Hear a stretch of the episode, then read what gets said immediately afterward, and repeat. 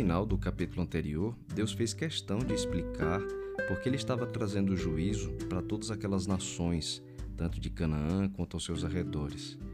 E além de trazer justiça sobre a terra para conter o mal, o Senhor também pensava no seu povo, e ele explica isso no finalzinho de Ezequiel 28, capítulo anterior, dizendo assim: Para a casa de Israel já não haverá espinho que a pique, nem abrolho que cause dor, entre todos os vizinhos que a tratam com desprezo, e saberão que eu sou o Senhor Deus.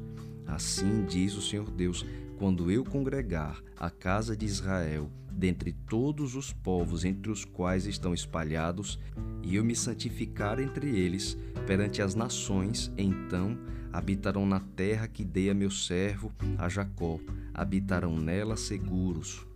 Ou seja, era necessário trazer justiça sobre os povos, a fim também de levar avante o seu plano de restauração para o seu povo, e para trazê-los de volta a Jerusalém, para por meio deles o Senhor testemunhar o mundo inteiro para a vinda do Messias.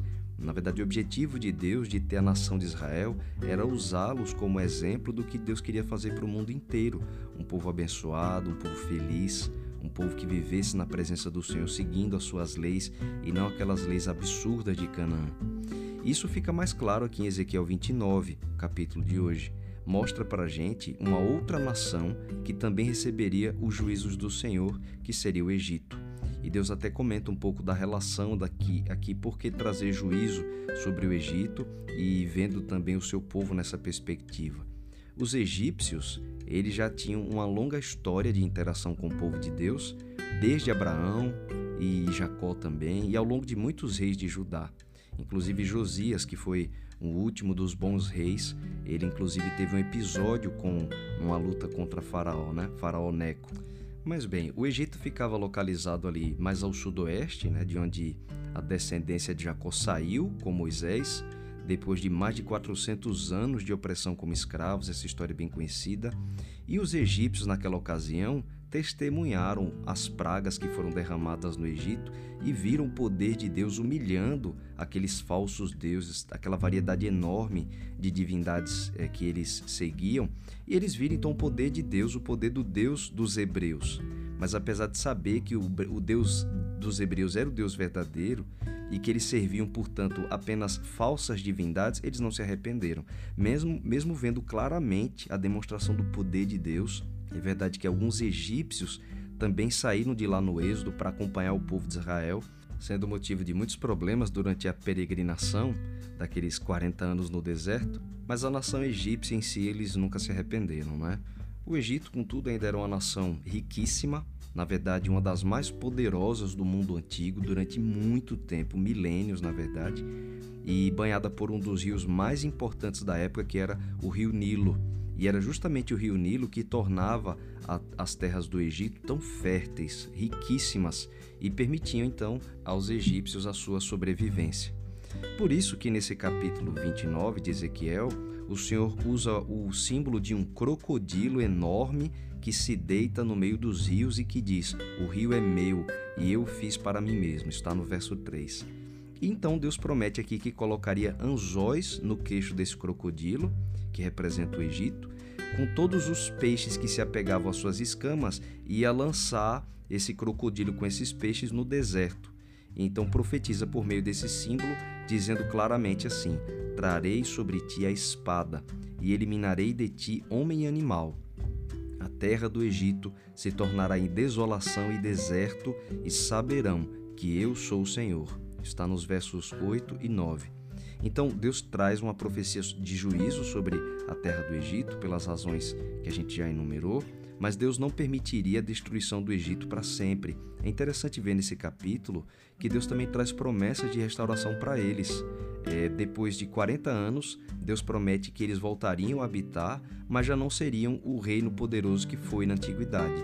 Senão, Deus diz assim: o mais humilde dos reinos e nunca mais se exaltará sobre as nações, porque os diminuirei para que não dominem sobre as nações. Já não terá a confiança da casa de Israel, confiança essa que me traria à memória a iniquidade de Israel quando se voltava a ele à procura de socorro.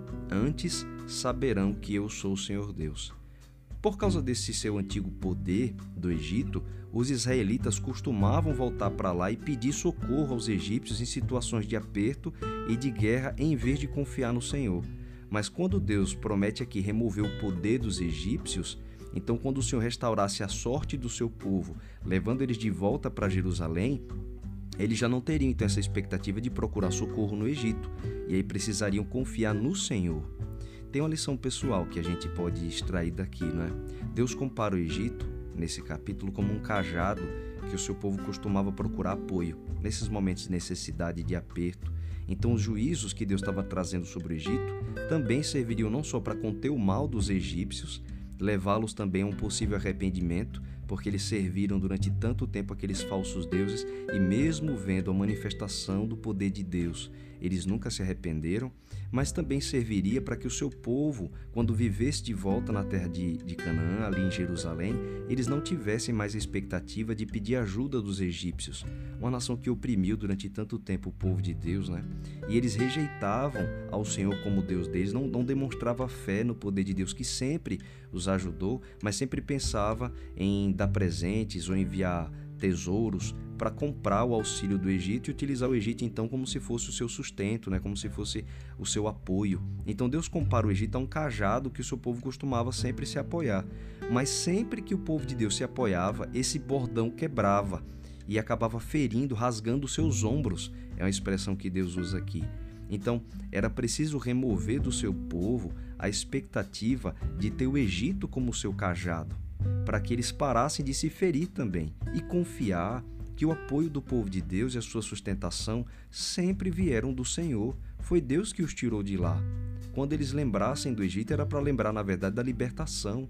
Inclusive, a Páscoa era um símbolo disso, né? Da libertação do seu povo para o Egito. E Deus não queria que eles voltassem mais para lá e contassem com o Egito, era para contar com ele. Era para contar com as promessas de restauração que Deus tinha para o seu povo. Era por isso que eles celebravam a Páscoa, por exemplo. Assim também é com a gente, porque muitas vezes Deus permite certas perdas na nossa vida para a gente aprender a mesma lição. O Senhor é, na verdade, o nosso único apoio real que temos nesse mundo. Todos os demais apoios que a gente busca vai se mostrar como esse bordão que quebra depois de um tempo e quando ele quebra também nos fere. Deus permite né, que esse bordão que a gente busca na vida, esses cajados pessoais que nós temos, ele permite muitas vezes que eles se quebrem e que nos firam também. Talvez por meio da dor a gente perceber que o nosso verdadeiro apoio sempre veio do Senhor. Não é Deus querendo que a gente se fira, mas Ele permite que as nossas escolhas vão adiante, que a gente receba as consequências delas. E talvez vendo, a gente se lembre, poxa, eu tenho um Deus porque eu estou utilizando disso, né? Porque eu estou buscando apoio em algo que eu sei que não vai me ajudar, em algo que eu sei que já falhou comigo no passado. E tanta gente coloca expectativa em tantas coisas nesse mundo, na diversão, no entretenimento, em relacionamentos, em pessoas, quando muitas vezes essa confiança, esse desejo de paz, de ter restaurações, o desejo de que as coisas voltem para o seu lugar, é Deus quem pode operar. Ele pode usar vários instrumentos, sim, mas a gente tem que se voltar primeiro para Ele e não substituir a Deus por causa da nossa falta de fé por coisas que a gente pode ver, tocar, como o povo de Judá fazia constantemente, em vez de levantar os olhos aos céus, né, para o alto, e lembrar do Deus que havia, havia operado tanto por eles, eles costumavam voltar para o Egito, que era uma nação que eles podiam ver, um exército que eles podiam comprar, eles podiam pagar a Faraó para levar carros e cavaleiros né, e cavalos para eles lutarem as suas guerras. Mas quem sempre lutou as batalhas do povo de Deus foi o Deus deles, da mesma forma é na nossa vida também. E é muito bonito ver que Davi, por exemplo, que podia ter buscado o apoio do Egito, mas nunca fez, porque ele confiava no Senhor. Davi demonstra que a sua confiança estava todo no cajado de Deus e em outro lugar, em nenhuma outra pessoa. E ele escreveu isso no salmo tão conhecido do pastor, do Salmo 23. Olha como Davi escreve: Ainda que eu ande pelo vale da sombra da morte, não temerei mal algum, porque tu estás comigo o teu bordão e o teu cajado me consolam. É o bordão e o cajado do Senhor.